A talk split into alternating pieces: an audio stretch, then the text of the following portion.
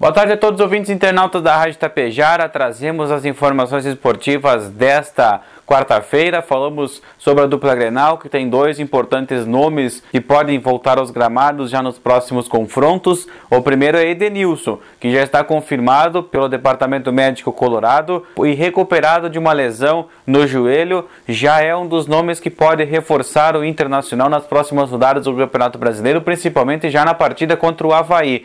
Depois de um tempo parado, camisa 8 e capitão colorado volta aos treinos e possivelmente será relacionado já para o próximo confronto colorado no Brasileirão em Florianópolis na ressacada e aí com certeza pode reforçar e dar esperança de gols e mobilidade ao meio-campo colorado.